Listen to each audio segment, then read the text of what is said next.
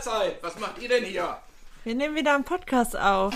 Herzlich willkommen zum Individudel Podcast mit Beate 72. Und Inini 29. Wir wohnen zusammen in einer Mehrgenerations-WG mit fünf Kindern und fünf Erwachsenen. Und wir würden euch sehr gerne an unserem Frühstückstischgesprächen dran teilnehmen lassen, weil wir haben sehr interessante Themen. Wir sprechen darüber, was uns in der Mehrgenerations-WG gerade beschäftigt. Wir reden über die Natur, über Ernährung, über Selbstzweifel, Selbstbewusstsein. Wir lesen gerne Bücher, wir philosophieren sehr gerne. Lasst euch sehr gerne überraschen. Und viel Spaß beim Zuhören. Hallo. Hallo. Herzlich willkommen zu einer neuen Folge Individudel mit Beate und Emily. Das neue Jahr hat angefangen Mhm. und wir sind immer noch im gleichen Modus. Wir sind immer noch im Thema Ausruhen, Mhm. Kraft sammeln, Mhm. zur Ruhe kommen, egal wie man das nennen will. Ja. Ja, jeden Tag, wie sagte meine Oma immer, jeden Tag ein Hahn schreiben, mehr Licht, ja, das ist gut. Kraft sammeln. Ja. Beate, hast du einen Kraftort oder hast du einen Ort, der für dich ja besonders ist, den du als Kraftort bezeichnen würdest? Ja, definitiv ja. Ich komme im Moment da überhaupt nicht ran. Da haben die mir einen Zaun darum gebaut, weil sie die Hühner eingesperrt haben. Hm. Aber das ist so interessant. Das ist, na gut, die andere geht. Es sind Birken. Ich habe eine Birke im Garten und eine am Haus. Mhm. Und ähm, die Birke im Garten, das ist eine Hängebirke, die hängen, also wenn die, wenn sie die wachsen lassen, dann hängen die letzten Zweige unten auf der Erde. Die ist gewachsen. Und die andere, die am Haus steht, die wollten die bestimmt seit 20 Jahren schon mal absägen. Mhm. Aber dank meiner Intervention, der Baum bleibt stehen, ähm, freut sich jetzt der Efeu, da freut sich der wilde Wein, weil die haben diesen Baum auch erobert. Natürlich ist es nicht schön, wenn du überall dann das Laub rumhängen hast oder die Samen oder und, ne? Mhm. Aber das sind für mich so Kraftorte, diese Bäume. Ich liebe einfach diese Birken. Mhm. Warum, wie, wieso, warum willst du das jetzt wissen? Weil mir dieser Begriff Kraftort jetzt immer wieder begegnet ist. Ja, Also den gibt es einmal auch im Coaching, da gibt es Übungen dazu, dass du dich mit deinem Kraftort verbindest. Und immer wenn ich an diesen Kraftort denke, dann bin ich hier, so, Ja. in Vossheide, ja, und im Wald. Also hier vorne an der Bege, an der Brücke, aber ich bin auch tief im Wald ja, und fühle, spüre da, alleine wenn ich dran denke, so eine ganz tiefe Verbundenheit, so eine Sicherheit, eine Stärke. Ähm, und ich fühle dann auch so eine besondere Energie. Und ich konnte das bisher noch nie so richtig erklären oder beschreiben. Und dann habe ich im Sommer ein Buch entdeckt, das Mhm. heißt Die Natur als Kraftort. Und ich hatte es dann aber nicht gekauft Mhm. und habe mir das letztens erst geholt. Mhm. Und ich finde es einfach so spannend, was da drin steht, weil es halt auch um Lebensenergie geht. Und darum habe ich gedacht, Die Natur als Kraftort. Du hast ist doch. das ein gutes Thema. Oh, das ist ein tolles Thema. Du hast mich ja gefragt und ich bin sofort mit meinem Baum gekommen. So, diese, diese, dieser Wald, wenn du dich da irgendwie angekommen fühlst, äh, warum ist seit Jahr und Tag jetzt dieses Waldbaden, diese Kurse, Mhm. dieses Waldbaden im Gespräch, einfach um die Menschen bei sich ankommen zu lassen? Das ist ein, ein Heilkraft, die, das sind Kraft, das sind Kraftorte, ne? Mhm. Alleine wenn du in den Wald spazieren gehst, wenn du nur Pilze sammelst, du bist in einer anderen Welt. Weil du, du um dich rundherum ist alles weg. Mhm. Entweder du konzentrierst dich auf die Erde und suchst deine Pilze, selbst wenn du keine findest, aber äh, diese, diese Wanderungen dann, dieses Waldbaden, ich, ich finde das so interessant. Also Kraftort und Kraftort, ich glaube, das, das ist eins dann, ne? Mhm. Oh. Genau.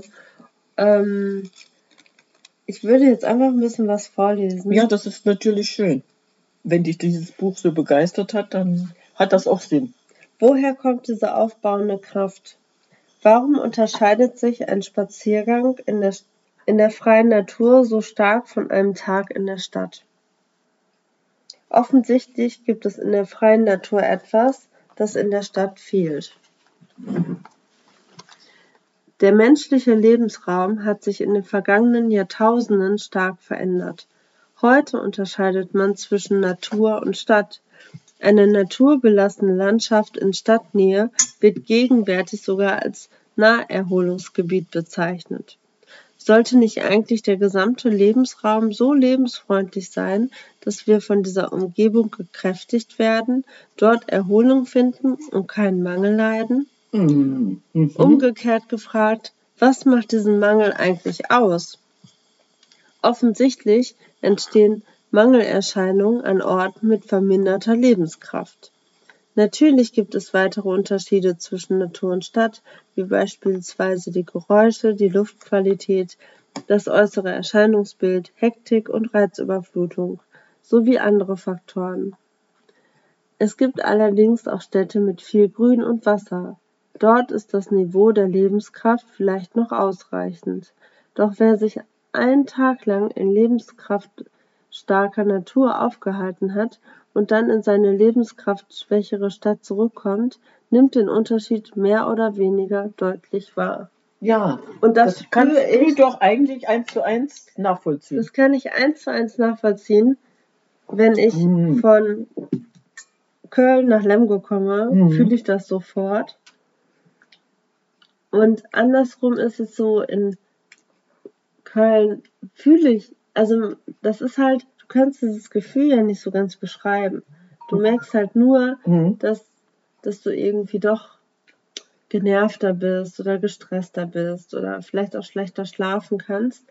Aber wir bringen das ja oft gar nicht so direkt in Verbindung damit. Meinst du jetzt die Reizüberflutung, die mhm. dann eventuell doch stärker ist, als du das wahrnehmen ja, willst? Also Reizüberflutung ja, ja, in der Stadt, das total. Ja, ja, wenn du da am mhm. Neumarkt langläufst und dieses Gewusel alleine siehst und dann mhm. in diese großen Läden, das ist Horror, finde ich.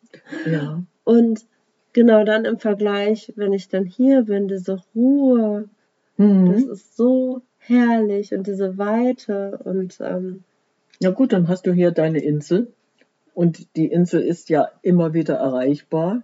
Mhm. Du musst zwar fahren, egal ob du ruderst oder ob du fährst, um deine Insel dann zu erreichen, aber die Erholung ist dann ganz schnell da, oder? Ja, die ist sofort da. Und es ist halt so spannend, weil ähm, es verschiedene Faktoren gibt, die die Lebenskraft prägen. Wie, wie also, muss ich das jetzt verstehen? Also, weil zum Beispiel, wenn man jetzt so an Kraftorte denkt oder mhm. so an Orte, die einen so Energie aufladen, dann denkt man sofort an die externen Steine. Ja. Die sind ja auch im Buch beschrieben. Ähm, ich war letztens am Märchensee. Oh, schön. Das ist auch so ein Kraftort. Ja, es ist total spannend, weil diese Orte, diese naturbelassenen Orte zu Kraftorten werden vor allem wenn die verschiedene Elemente aufeinandertreffen. Also wenn jetzt Wasser und Erde aufeinandertrifft, dann entsteht dadurch so eine Energie halt. Wasser, Erde, Bäume, ja, oder Felsen. Mhm. Ja, also diese, diese ganze Kombination. Mhm. Ja. Luft, ja, Luft, eben. Du hattest gerade gesagt, Stadt, Luftverschmutzung das ist ja nicht nur Luftverschmutzung, es kommt ja dann auch noch eine Lichtverschmutzung dazu, was du hier eigentlich gar nicht hast, weil es, wenn es dunkel ist, ist es dunkel. Auch das macht ja was aus, ne? Ja. Mhm. Auch zum Beispiel bei einem Aufenthalt in der Natur nimmt der Körper Lebenskraft auf und speichert sie. Wer aus der lebensstarken Natur in einen Bereich mit schwächerer Lebenskraft kommt, spürt deshalb zunächst keinen Mangel, Gute Laune, Lebensfreude und Tatendrang sind Zeichen dafür. Nach längerem Aufenthalt an einem lebenskraftschwachen Ort entsteht allerdings mehr und mehr ein Mangelzustand. Aufgrund des anhaltenden Verlustes von Lebenskraft Typische Anzeichen sind Ungeduld, Gereiztheit, langfristig auch Trägheit und Antriebsschwäche. Und das, ich merkst, das merkst du dann ganz besonders Mhm. stark, weil die, die, das ist extrem dann, ne? Mhm. Von der Ruhe in, in die Hektik und dann Genau. zieht dich das runter. Ja, und es ist einfach so spannend. Ich lese das mal vor. Mhm. Die Faktoren, die die Lebenskraft prägen. Das erste sind die Ley- oder Leihlinien und Strömungspunkte. Das musste ich erstmal googeln. Und was bedeutet das? Das sind Linien, die verlaufen, an Leylinien verlaufen feinstoffliche Kräfte gebündelt über weite Strecken waagerecht durch die Landschaft. Bei Strömungspunkten unterscheidet man Ein- und Ausströmungspunkte. Hier wird die Lebenskraft von der aufgenommenen oder der abge oder abgegeben. Das ist halt wissenschaftlich umstritten, habe ich gelesen. Nicht ganz. Nee? Nee, nicht Okay. ganz, weil das ist. Aber es ist halt so Ja, irgendwie, ja. hast du eine Karte und dann sind auf dieser Karte diese Linien drauf Ja. und an denen erkennst du irgendwie, dass da äh, so Lebensströme sind Mhm, quasi. mhm. Und wie gesagt, an manchen Punkten kommt es halt rein und an anderen geht es wieder raus. Mhm. Wenn man das so, ähm, Laura Seiler hatte das letztens im Podcast, dass die Energie, Lebensenergie, wie so ein Gitter ist, das Mhm. um die Welt so Mhm. geht. Mhm. Und da strömt halt diese Lebensenergie so durch. Gut, wenn wir das aber jetzt nicht unbedingt Lebensenergien nennen würden, diese, diese? Strömungen, das gibt es wirklich. Und zwar habe ich mich äh, jetzt spontan erinnern können, als die bei uns im, im Außenbezirk das Industriegebiet verbreitert haben, mit, Bau, mit Bauten. Ne? Da kamen ja Mhm. dann Häuser und, und keine Ahnung, Hallen hin. Dann hieß es, ja, wir müssen hier aufhören, weil die Luft, die Strömungen, diese, diese ganzen Luftverwirbelungen, die Strömung, die brauchen ihren Platz, sonst gibt's da irgendwelche Hindernisse. Also das ist nicht wirklich nur Mhm. lebensmäßig, sondern ich will das jetzt nicht erklären, weil ich es nicht erklären kann, aber das ist wissenschaftlich doch exakt. Mhm. Es kann nicht alles zugebaut werden, Ja. weil dann diese ganzen Verwirbelungen nicht stattfinden Ja, können. genau. So, also Ja. hat schon alles irgendwo im Hinterstübchen Hand und Fuß. Das zweite ist, die Elemente Erde, Wasser, Feuer und Luft stehen in Wechselwirkung mit der Lebenskraft. Dadurch entsteht Leben. Mhm. Drittens, Landschaftselemente wie Berge, Seen oder Wälder heben sich von der Landschaft ab. Sie bilden eigene Lebenskraftfelder. Viertens, die Form der Landschaftselemente beeinflusst die Strömung der Landschaftskraft. An einem kegelförmigen Berg strömt sie nach oben, in einer Senke staut sie sich. Mhm.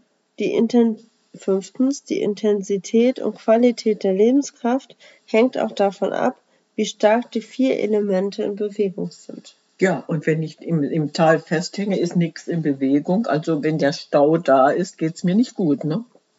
Ja, und darum finde ich dieses Buch so Oh, grandios. Mhm. weil du hier ganz viele Bilder hast Ja, mit Erklärung. und dann hast du so Erklärungen, dann hast du vielleicht irgendwie einen Bach oder einen erloschenen Vulkan Mhm. oder einen Gletscher Und, und dann ist da halt ganz genau erklärt, Wie wie, diese Energie fließt oh und ja, guck mal. und ob das ein Ort ist, wo du lange Zeit verbringen sollst oder nur kurz, ob man da wohnen sollte oder nicht. Aber wenn du jetzt diesen Ort, du hast ihn ja schon erwähnt, wir haben ja nun zum, zum Glück einen Fluss vor der Haustür. Mhm. Das heißt also, wenn al- allein diesen, diesen Kraftort dann zu besuchen und am Fluss lang zu gehen, das Mhm. gibt dir doch jedes Mal sehr Das viel. mache ich jedes Mal automatisch. Ja. Und darum finde ich das so spannend, Mhm. dieses Buch entdeckt zu haben. Ne? Das ist ganz toll. Echt. Ich finde schon, dass man sich auch mal mit sowas auseinandersetzen sollte, um, um eine Erklärung zu finden. Mir geht es nicht gut. Ich gehe dann einfach mal am Fluss entlang und schon habe ich ein ganz anderes Wohlfühlgefühl. Mhm. Und wenn du dann noch die Tiere beobachtest, die sagen Ja. dir dann ja erst recht, wo es gut ist. Mhm. Also ich finde das gar nicht so schlecht, weil äh, Weil es nicht immer nur was mit Wasser, also ich finde, Wasser hat so eine richtig eigene Kraft. So, Ja. das ist magisch irgendwie. Aber Warum, ja, stimmt, magisch. Warum will der eine immer nur ans Meer und der andere möchte in die Berge? Ja. Der, der hat seine Kraft dort in, im Gebirge und der andere meint, nee, ich brauche das nicht, ich gehe ans Wasser. Also das ist genau wieder diese Erklärung. Ja, wahrscheinlich schon. Mhm. Ja, und äh, wo ist dein Kraftort? Also bist du eher Meer oder Berge? Das kann ich nicht mal so definieren. Ich bin eigentlich äh, am einfachsten immer in die Berge ge gekommen. Mhm. Ja, ich meine, wenn du da groß wirst, aber äh, Wasser an sich mag ich auch genauso. Allerdings jetzt nicht mehr, sondern mehr, mehr See. Mhm. Ja, also ich das Meer, das, das habe ich zwar ein, zwei, dreimal so richtig genossen, aber dann reicht auch ein See. Ich habe ich hab mehr. Du brauchst mehr, Ich siehst du? brauche mehr und das ist auch lustig, weil ich habe im Jahr immer mal wieder diesen Impuls, Ja. du musst mal wieder ans Meer. Also das ruft dich dann. Das ruft mich Hey, dann, ja. komm, ich brauch du, ich brauch dich jetzt. Nein, du, du, brauchst kannst, mich. du brauchst mich jetzt, ich frisch dich wieder auf. Oh, das ist schön. so ein bisschen wie bei Tanja mit den extra Steinen. ja, die rufen sie ja auch immer, Mhm. wo sie sagt, ich muss da jetzt einfach mal hin. ja. Aber das ist schon sehr interessant. Also dann bin ich doch mehr für, für die Berge. Nicht, dass ich da äh, wandern will. Das, nein, das ist es nicht. Oh, Das war allerdings früher das Schönste, was es dann habe ich auch gesungen. Ich wandere ja so gerne am Rennsteig durch das Land und dann sind wir diesen Renn- Rennsteig in Thüringen lang gewandert. mhm. Äh, wunderschön. Du hast für eine Strecke von einem Kilometer fünf Stunden gebraucht.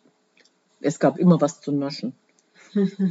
ja, also ich glaube, das ist dann mehr das, was mich so ein bisschen anzieht. Und soll ich dir noch meinen Kraftort nennen? Ja, den will ich unbedingt wissen.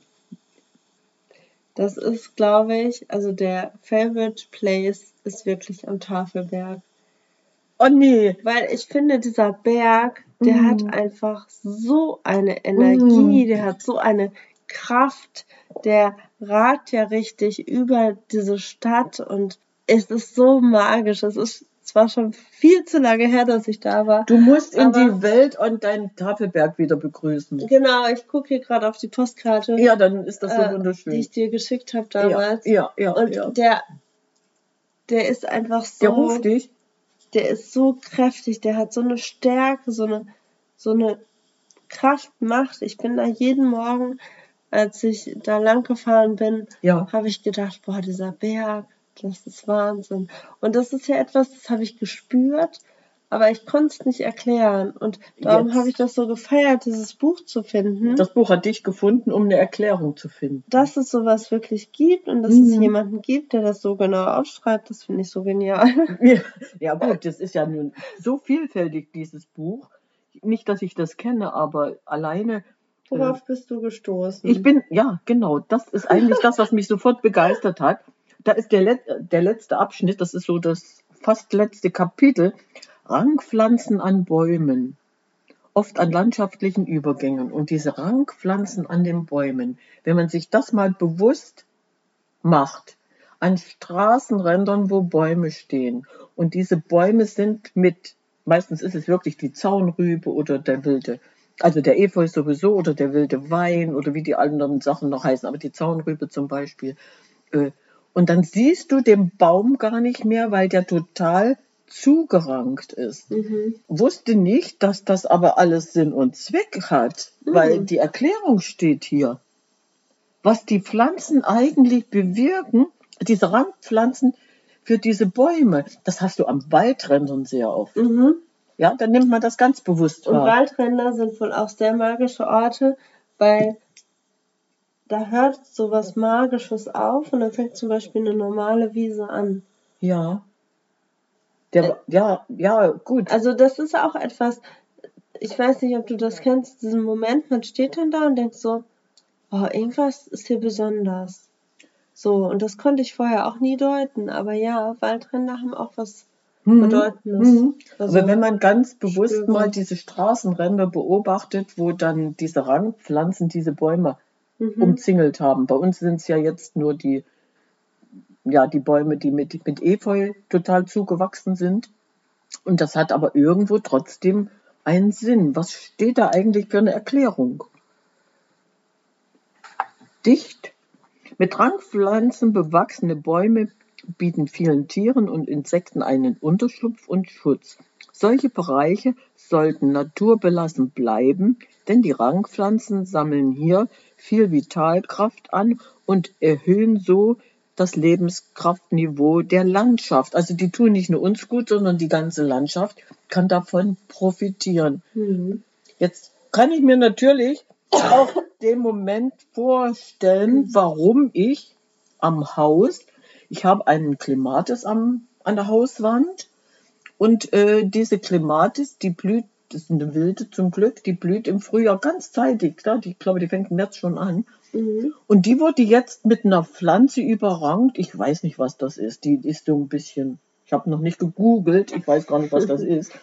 Die, die klebt so ein bisschen. Und die hat fast die, die, also die Klimate sowieso überrankt und hat auch die Hauswand ein bisschen zugemacht. Das Fenster ist dicht. Also jetzt kann ich mir vorstellen, dass das auch irgendwo einen Sinn hat. Mhm. Was die Pflanzen gerade jetzt erobert haben, es ist ein Ranggitter mit Klimatis und die hat gesagt, nee, ich bin stärker, ich mache dich jetzt auch noch dicht. Diese Rangpflanzen wachsen an Bäumen und Hecken in die Höhe. An sonnenreichen Waldrändern entwickeln sie sich besonders stark. Gut, ich habe ja so ein, gut, das ist Westenseite, aber das ist eine sonnenreiche Seite. An dieser Stelle überwuchern sie oft große Teile der Bäume. An Waldrändern wachsen sie oft so üppig, dass das Laub der Bäume, an denen sie emporklettern, nicht mehr zu sehen ist. Stimmt. Mhm. Also wenn man das mal bewusst beobachtet, und das sieht so toll aus, und das Tolle ist, man soll das belassen, weil das ja ein, ein Schutz ist für, für außen und innen. Und für die Tiere auch. Für, ja, ja, natürlich, die Insekten und die Tiere, das ist schön. Oh ja. Mhm. Jetzt, oh, du hast gerade umgeblättert, das ist toll. Die Heidelbeere ist oft der Lebenskraft, äh, äh, was? Oft lebenskraftstarker Landschaftsbereich. Das stimmt, wenn du zu den Exterstein gehst und am, oder zum Hermann, die, die, auf dem Weg dahin findest du Heidelbeeren. Ach, spannend. So, und das war das, was ich dir gesagt habe, am Rennsteig, du bist nicht vom Fleck gekommen. Du musstest überall was zu essen finden, zu naschen. Die Himbeeren, die Heidelbeeren, es gab immer irgendetwas. Ja, es ist wunder, wunderschön. So, allein dieses, diese Bäche, Das ist wie so ein wilder dieses Geplätscher, ja, wenn du jetzt im Wald so einen Waldbach hast Mhm. und, und hörst dieses Plätschern, dann bist du da auch in einer anderen Welt. Ja, Oh, dieses Buch können wir empfehlen. total. Von Guntram Stör ist das, die Natur als Kraftort. Heilsame Plätze erspüren und ihre Energie erfahren. Also, wer Interesse hat, einfach gern mal. Ja, Ja. Da, da kommen ja auch noch die Wasserfälle dazu. Ne? Mhm. Wenn ich überlege, wir haben in Deutschland doch einige Wasserfälle, die man besuchen könnte oder sollte, um dann auch mal in, in, diese, in diesen Bereich reinzukommen. Du musst nicht mal in die Berge, sondern du kriegst die auch so nebenbei mal mit im Harz. Ne?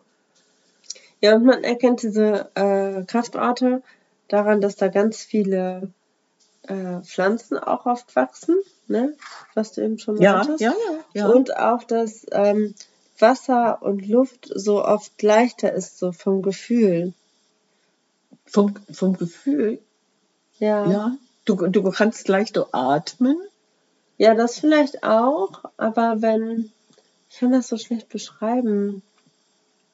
Meinst du, schwebst dann mehr durch die Gegend? Gefühlsmäßig? Ja, ich, ich kann es nicht Nee, nee, ich weiß, was du meinst. Das, das muss man selber erleben, das kann man auch Ja. nicht beschreiben. Aber dieses, diese, diese Leichtigkeit, die dich dann umgibt, das meinst du ja. Mhm. Mhm. Muss man nicht beschreiben. Empfindet ja sowieso jeder anders.